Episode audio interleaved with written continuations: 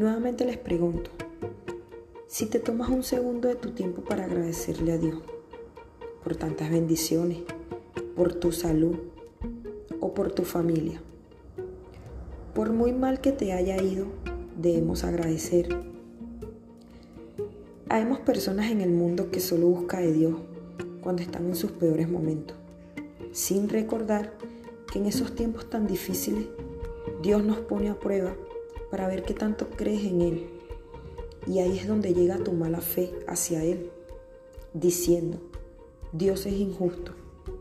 Pero cuando estás pasando tus buenos momentos, ¿te acuerdas de Él?